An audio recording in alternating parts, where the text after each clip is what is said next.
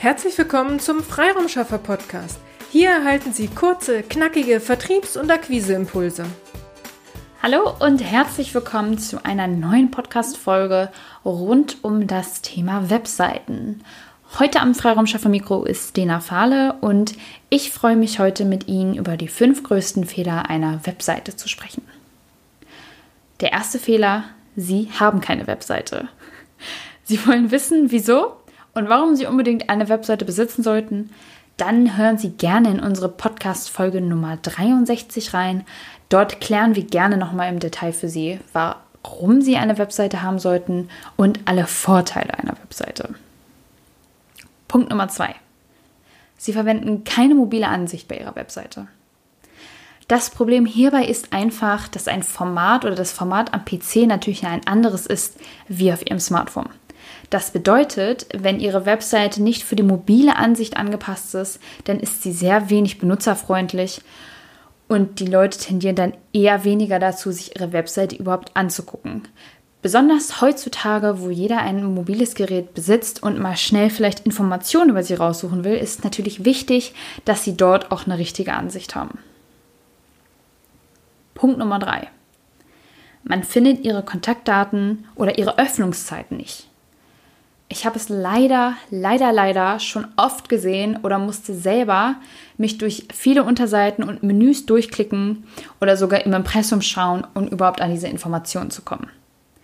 Machen Sie es Ihrem Kunden leicht, mit Ihnen in Kontakt zu kommen. Gerne ganz unten auf der Webseite, das ist meistens so typisch, ähm, dort können Sie dann Ihre Öffnungszeiten oder Ihre E-Mail oder Ihre Telefonnummer angeben. Machen Sie es Ihrem Kunden leicht, denn Sie wollen ja auch mit Ihrem Kunden in Kontakt kommen. Punkt Nummer 4. Grundlegende Eigenschaften Ihrer Webseite funktionieren nicht. Das heißt zum Beispiel, Ihre Bilder laden nicht oder sie werden überhaupt nicht angezeigt. Genauso wie Links, die nicht mehr funktionieren. Also sowas wie tote Links. Jemand klickt auf den Link und da kommt Error, diese Seite ist nicht verfügbar. Das sind alles Dinge, die das Besuchererlebnis auf Ihrer Webseite verschlechtern und somit auch die Chance eines Auftrages oder eines Verkaufs verringern. Deswegen da auf jeden Fall immer darauf achten und im regelmäßigen Abstand Ihre Webseite auf jeden Fall prüfen. Punkt Nummer 5. Sie haben keinen Call to Action auf Ihrer Webseite. Ganz oft haben wir schon vom Call to Action gesprochen, im Zusammenhang von Newslettern bis hin zu Postings. Falls Ihnen das jetzt noch nicht sagen sollte, verlinke ich Ihnen auf jeden Fall sehr gerne diese einzelnen Podcast-Folgen nochmal unten in den Shownotes. Genau das gleiche Prinzip für Newsletter und Postings gilt natürlich auch für die Webseite. Also, Sie müssen sich die Frage stellen, was genau soll Ihr Kunde auf Ihrer Webseite tun? Soll er ein Produkt kaufen? Soll er in Kontakt kommen mit Ihnen per E-Mail oder Telefon? Soll er sich bei einem Online-Seminar oder einem Newsletter anmelden?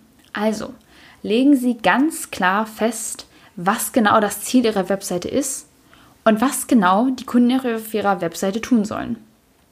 Machen Sie Ihren Call to Action deutlich. Also, melden Sie sich jetzt hier an, buchen Sie jetzt hier Ihren Termin. Hier können Sie dies und dies tun. Machen Sie einfach klar, damit der Kunde genau wissen muss, was er tut. Das war es dann auch schon heute wieder von mir. Ich hoffe, Sie konnten einige Dinge für sich mitnehmen. Falls Sie Fragen oder Unterstützung brauchen, kommen Sie immer wieder natürlich gerne auf uns zu. Bis dahin wünsche ich Ihnen alles, alles Liebe und alles, alles Gute. Ihre Dena Fahle. Vielen Dank, dass Sie heute mit dabei waren. Wenn Ihnen diese Episode gefallen hat, freuen wir uns, wenn Sie unseren Podcast weiterempfehlen oder einzelne Episoden weiterleiten. Vielen lieben Dank. Wir möchten Sie aber auch gern dazu einladen, wenn Sie Ideen, aber auch Kritik haben, zögern Sie nicht, uns dies mitzuteilen, denn wir machen diesen Podcast für Sie. Wir freuen uns auf Ihr Feedback, Ihre Bewertung bei iTunes und vor allem, wenn Sie unseren Podcast abonnieren und bei der nächsten Episode wieder mit dabei sind. Bis dahin, Ihre Freiraumschaffer.